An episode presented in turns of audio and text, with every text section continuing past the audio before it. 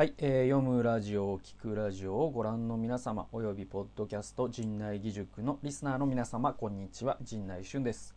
えー今日もですね、えーっと、一人ビブリオバトルをお送りしていきたいと思います。えービブリオバトルというのは、えー知的書評合戦と呼ばれるのですけれども、えーそれを、えー私一人でやっていこうというコーナーになっております。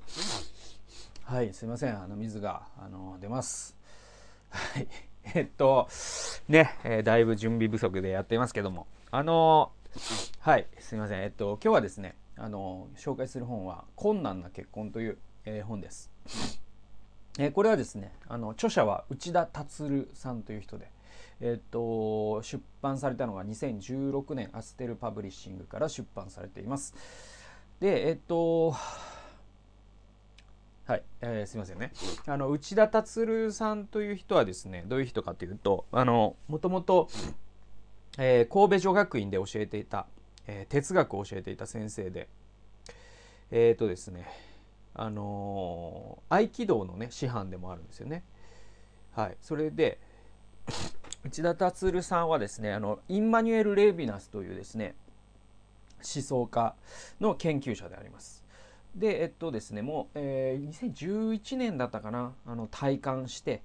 神戸女学院を辞めてですね、えー今はですねあの書籍を書いたりとか。はいすみません。はいちょっと鼻水がはい出ます。こういうのを編集しないというね。あの編集編集しない人ですみません。あのね 編集ってむっちゃ時間かかるんで編集してたらこのペースでは僕出せないです。でまあまあまあこんなことで、えーそうですね。あの神戸女学院を辞めてで今は書籍を書いたりとかあのいろんな発信をしたりあとですねえー神戸市内に、えー内田達先生はですね多分その著作の印税とかもね結構まあ売れっ子作家でもありますので、えーそういうですね資材を投じてですね、あのー合気道の道場を作って、えーそこをね私塾みたいな形でねなんだろう合気道を教えるだけじゃなくて生き方もねあの教えていくっていうようなね、えーそういう活動をされている人です。今65歳とか？70はいってないと思うんですけどそういう方ですね。で、えー、と僕はね彼のようなね、えー内田達さんのような生き方といいますかあのあり方といいますか、えーそういうのにすごく憧れがあってで、えー、とかっこいい人だなと思っていつもですねあの本をね、えー読ませていただいております。で彼から学んでいることもたくさんあります。でまあ今までで一番やっぱりね内田達さんの、まあ、代表作の一つと言ってもいいんですけれども「先生は偉い」っていう本がありましてまあ、その本この本はですね「先生は偉い」はもう非常におすすめです。であのーなんだろうなこう今のあの日本で起きていることっていうのはまあこういうことなんだっていうのをすごくですねあの分かりやすくあの説明してくれてああそういうことねみたいのが分かる本です。で内田達さんのね本は割とそういうそのあのあこう考えると確かに理解できるみたいなこう新しい視点切り口を与えてくれるという意味で非常にですねぜどれも面白いんですけども今日はですねあの困難な結婚という、まあ、結婚をテーマにした内田達先生の本をご紹介したいと思います。で、えっと、内田達さんはですねあの結婚2回してて、えー最初の結婚はですねあの離婚に終わってしまったんですね。で、えっと、親権というかその子供一人娘がいるそうなんですけれどもあのその一人娘をあの親権をまあ普通というか、まあ、多くの場合あの母親がね育てるんですけど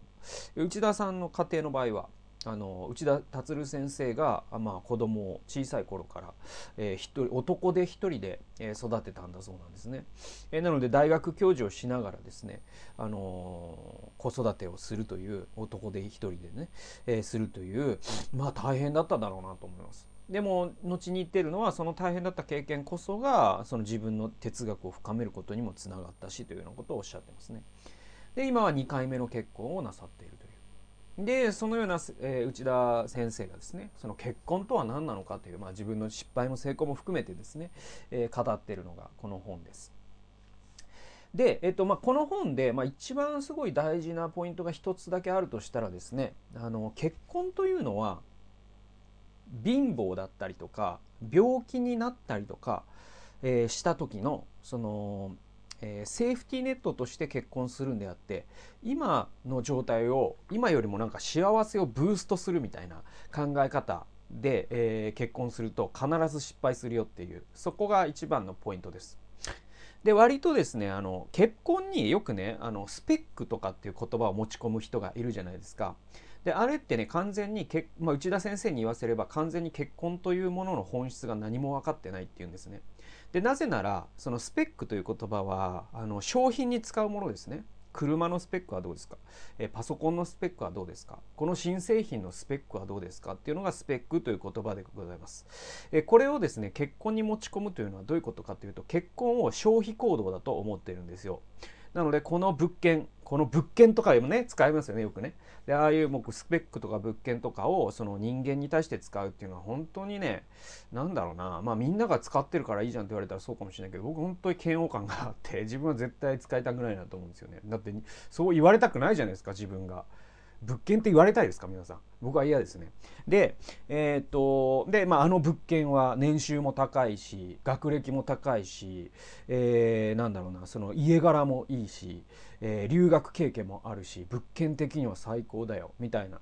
えー、会話とかそういうネット記事があったりするじゃないですかであれはまあその感情的な嫌悪感は僕はあるけれどもそれだけじゃなくて内田先生に言わせればそもそも結婚というものの本質が何も分かってないっていうんですね。でどう勘違いしているかというと結婚を消費行動だと思っていると。ね、でさっき言ったその「先生は偉い」っていう本も教育崩壊が何で起こったかっていう本なんですよね。で内田先生は教育現場で教えながら教育が崩壊してるなっていうのをすごくですね、まあ、身身を持ってですね味わった結果、えー、それって何なんだろうって考えた結果、えー、一つの結論に達するんです。それは何かというとこの日本の社会が教える方も教えられる方も、えー、子供を学校に送り出す親もみんな教育という学びというものを消費行動だと勘違いするようになったからこそ教育は崩壊したんだっていうんです。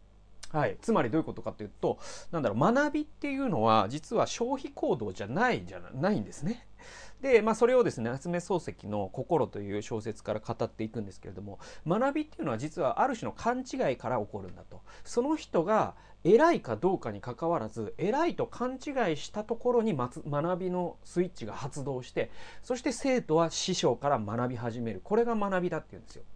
えところがですね今のその日本社会が勘違いしているのはこれを消費行動で捉えようとするんですよ。あらゆるものが消費行動に置き換えられていくので教育も消費行動になった結果どうなるかというとあの先生のスペックはどうなのかあの先生が教えているという知的な商品商材はどうなのかこれは購入する価値があるのかみたいな形で親も子供も先生も考え始めるとどうなるかというと学びというスイッチは発動しなくなり当然教育は崩壊する。これが今の日本で起きたことだよ。っていうふうに、えー、内田達先生は言っています。で、えっと、困難な結婚は何かっていうと、その、先生は偉いという本で、教育について内田先生が語ったことを、えー、結婚について語っていると言っても過言ではないぐらい、つまりですね、この結婚がどうして崩壊しているのかというと、結婚という本来契約に基づく社会制度を人々が消費行動と勘違いしている。だからこだから結婚って崩壊してるんだよっていうことを、えー、内田達は言っています。で、えっと、この本の中でですね、あのそのさっき言ったスペックですね。あの結婚相手のスペックであったりとか結婚はコストパフォーマンスに合うかどうかとかですね、えー、完全に滑った意見を言う人たちに一言言いたいということで、えー、内田達先生が23から24ページにこう書いてあります。えー、だってえー、ここからお読みしますね。だって、えー、婚前にはどのような厳しいハードルをクリアした人でも結婚後もその条件を満たし続ける保証はないからです。年収2000万以上の人というような条件で結婚相手を絞った場合、ある年度にはその条件をクリアしても、それが次の年にも続か続くかどうかは分かりません。その時になって年収が急減したからといって、えー、こんなはずじゃなかったと言っても始まらない。あなた病気になって収入が減ったなんて約束と違うじゃない。じゃあ離婚しましょうということは言えません。だって話は逆だから。えー、病気になったり失業したりそういう困難に直面した時に支え合うために人間は結婚するからですと。でえっ、と内田達はですねあのインマニュエル・レヴィナスの研究者でもありまたですねレヴィストロースというですね人類学者の研究者でもあるんですね。でそのレヴィストロースという人はその、えー、人類のあらゆるですねその少数民族とかをその実地調査してでどの社会にもこういう構造があるということを発見していった人なんです。で内田先生がここで結婚って言ってるのはつまり人類学的にあらゆる社会にですね結婚はあるんですよ。もちろんあの、えー、重婚といいますかその一夫一夫制かそれとも一夫多妻制かっていうのがあるんですけれどもでまあ現代の世界ではほとんどの先進国は一夫一夫制になってきていますよね。でもちろん制度との微妙な違いはあれなぜか結婚という制度が必ずあるのが人類なんです。でじゃあそれって何のためにあるの？っていうのを、えー、人類学的に検証していくと内田先生の意見は結婚というのはセーフティーネットなんだっていうんですね。それは何時かというと、えー、人間というのはあのー一人では生きていけないと。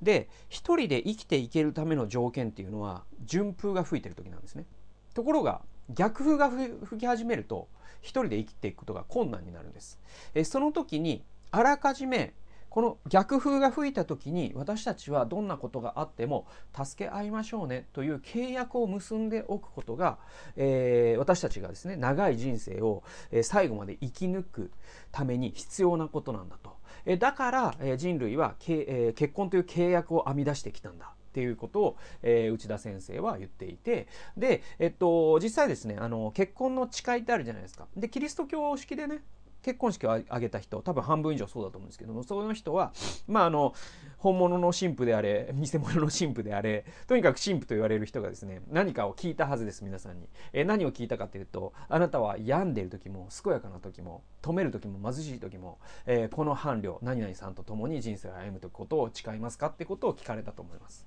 でそれにはすごい深い意味があって結婚っていうのはつまり、えっと、順風満帆ベースじゃなくて困難ベースなんでえっと、その人のスペックを見るときに、えー、そのとそのスペックはもしかしたら最大瞬間風速かもしれないということを多分消費行動の、えー、メタファーで捉えてる人は多分分かってないんですよね。えー、だって人生って長いからね、えっと、今年収1000万という条件を出して実際それに合う人がいたとしても、えー、転職するかもしれませんね会社が倒産するかもしれませんねでその人がですねあの不治の病になってですね、えー、収入がなくなるどころか、え一生涯その人の車椅子を押しながら生活するというのが結婚生活になるかもしれません。え逆にですねあの男性が女性を選ぶ時にまあなんかスタイルがいいとか、え、美人だとかですね、え、そういったことで選んだ結果、え、もしかしたら、もしかしたらというか、多分40年ぐらいだったら全員おばあちゃんになりますよね。でもそのおばあちゃんを愛していくということが必要ですよね。で、もしかしたら病気になって、あるいは火傷を負って、そのような見目麗しい、え、容姿というのはなくなるかもしれない。え、でもですね、関係ないですね。その時になって離婚しましょうというのは、結婚というものをそもそも分かってないですね。クーリングオフは存在しないですね、結婚というものには。はい、なぜなら結婚は病気ベース貧乏ベースだからです、えー、だから問うべき質問を間違ってるんですよね。この人と結婚したら得をするかっていうのは完全に間違った質問でそうじゃなくてこの人とならどちらか一方あるいはどちらもがとても困難な状況になっても手を取って歩んでいけるだろうか。これを問う必要があるっていうのが、まあ、内田先生のここで指摘している時です。はい。で、30ページにこう続くんですね。今言ったことと関係あります。えー、いいですか？勘違いしちゃダメですよ。配偶者を選ぶときに絶対に見ておかなくちゃいけないのは健康でお金があって万事うまくいっている時にどれぐらいハッピーになれるのかのピークじゃなくて危機的状況の時にどれくらいアンハッピーにならずにいられるかその危機体制です危機に対する体制ですね耐える力はい。えー、これが非常に大事で、えー、つまりですね、まあ、結婚ってまあ山あり谷ありだと言われますね。で皆さんがですね、まあ、お付き合いしてる人ならですねお付き合いにも山あり谷ありがあるんですけれども、えー、でもですねあの一番大事なのはこのピークがどれぐらい幸せかっていうことで結婚を決めちゃいけないよと。そうじゃなくて一番ボトムになった時谷になった時にどれぐらいアンハッピーでいられるかつまりその相手がいられるおかげでどれだけ自分たちはその衝撃を吸収して1人ならば耐えられないんだけども、えー、2人ならば乗り越えていけるというそういうレジリエンスって英語で言うんですけれども危機体制を、えー、持てるかという、えー、そこを見なきゃいけないよっていうことを言っています。え、241ページ、え、これ後半にこういうことが書いてるんですね。今度はちょっと毛色が違って検体ってありますよね。検体期とかあるじゃないですか。であのカップルの検体期は3年だよとかその結婚は3年で検体期が来るよとかあるじゃないですか。であれって非常にですねあの底の浅い議論で、えー、内田先生がですね検体って何かってことを語ってます。であのまあだから付き合ってる人でもいいです。で結婚しようと思ってる人でもいいんですけども相手に飽きてしまうんじゃないかなみたいな寝ぼけた質問をする人がいるんですけども。えー、っとそうじゃないと。えっと241ページこう書いてるんですね。自分自身の人生が楽しいと倦怠期が起きてもそれほど致命的なものにはなりません。倦怠している人たちというのはある種の自己倦怠を病んでいるからなのです。自分で自分のありようにうんざりしている。他者に対する好奇心は自分に対する好奇心に相関する、えー、関係がある、えー、これは、えー、指摘する人があまりいませんけれどとても大切なことです。自分の中にどんな未知の資質が眠っているのか未未開発の資源が埋蔵されているのかそれに対して真剣な好奇心を抱いている人は周りの人に飽きたりしません。だって自分が変わるごとに目の前にいる他者の顔のありようも一緒に変わるからです。自分が変われば世界が変わる。そういうものなんです。えー、これはね僕本当にヒットしたんですよね。で、なんだろうな、結婚でもいいですし、その付き合ってる人でもいいです。まあ、もしくは友人でもいいですよ。あるいは今の仕事でもいいですよ。えー、上司でもいいですよ。えー、とにかくですね、飽きてしまうって、それって実はその飽きる対象に問題があるんじゃなくて、飽きてる自分に問題があるよって言ってるんですね。で、えっと、これまあ消費行動と関係があるんですけども、じゃあ飽きさせないっていうのは消費行動ではいろんな手を変え、品を変えですね、ユニバーサル・スタジオ・ジャパンのようにですね、いろんなですね、ことを持って、今年はこれ、来年はこれ、えー、再来年はこれっていうふうにですね、あの、いろんなですね、あの、新しい手法を繰り出してくるみたいなことによって私たちは飽きさせられないみたいなのが消費行動的な飽きなさなんですけども、でも人生における、リアルライフにおける飽きるか飽きないかっていうのは、相手の問題題じゃなくて自分の問題だよっていうんですね。えー、なぜなら例えば結婚ならば、えー、妻という人が、えー、まあ何十年も一緒にいるんだけれどもその妻は昨日の私にとっての妻と今日の私にとっての妻は違うんですよ。でそれは自分が変わったらそうなるはずなんですよ。でそのようにですね常に自分が変わるということに重点が置いている人は一生何かに飽きるということがありません仕事でもそうですね、えー、去年はこの同じ業務をしてでもね去年はこのレベルで仕事ができていたけど今年はこういうレベルで仕事ができているっていう人は同じ仕事をしているようでも自分がそれによって成長していきますので、えー、全く飽きることがないんですよねで結婚も全く同じで、えー、去年はこのレベルで妻を愛していたけども、え今年はこのレベルで妻に使えるということを、え、自分の中で開発できたということがあれば相手に飽きるなんていう暇はないはずなんです。はい、えー、最後262ページに、えー、いきますね。はい、えー、こう書いてあります、えー。結婚しているのに他の人を好きになっちゃったのですけどどうしましょう？というような寝ぼけた質問をしてくる人に僕が申し上げたいのはそういう薄っぺらなことを平気で口にできるような人はもともと結婚生活向きじゃないということです、えー、別に結婚しなくてもいいじゃないですか。誰を好きになっても誰とセックスしても誰からも文句言われない気楽な生き方をすればいいじゃないですか。なんでその上結婚までしたいんですか？僕にはそれがわからない、えー、結婚というのは最初に申し上げましたようにえー、辞める時貧しい時に一気に路上生活者に転落しないためのセーフティーネットです。安全保障です。相手が辞める時貧しい時に支援するという社会契約を取り結んだことによって相手もあなたが辞める時貧しい時にお支えしますということになっている。いいですか？ここが肝心なんです。自分が落ち目の時です。はい。これも深いですね。まああのー、ね。なんだろうな恋愛を結婚のベースにすると恋愛感情をね結婚のベースにするとあのなんだろう絶対離婚しますよね 絶対離婚しますよ、それは。で、それはもう寝ぼけたこと言ってんじゃねえと。ね。じゃなくて結婚って契約なんで、で、その契約の上にもちろんその10年経ったら10年経ったの、えー、相手を慈しむ感情があるでしょう。20年経った時の相手を愛おしいと思う感情があるでしょう。で、それはもう、あのー、恋愛感情の激しい感情ではなくなっていくのはみんなそうです。えー、みんなそうなんですけれども、えでもですね、あの自由な恋愛を楽しみ続けたいという人はそもそも結婚なんてするべきじゃないよと、えー、あんまり人々が言わなくなったことを内田先生ははっきりとここで言っています。僕もそう思います。でえっとまあ、セーフティーネット社会契約っていうのがね最後にもう一回出てくるんですけれども。あのねこれよく言われることなんですけれどもあの日本ってあのすごい当たり前のようにね結婚するほど経済力がないとかって言うじゃないですか。ね、貧乏すぎて結婚できないとかね。よくみんな言う言うじゃないですか。で今若い世代が晩婚化してるのはお金がないからだとか言うじゃないですか。でえっ、ー、とねこれってそもそも欧米圏では議論として成り立たないんですよ。なぜならあの欧米圏の常識はお金がないからこそ結婚するっていう方だからなんですね。えー、どういうことかというと、えー、一人暮らしの人と一人一人暮らしの男性と一人暮らしの女性がいますよね。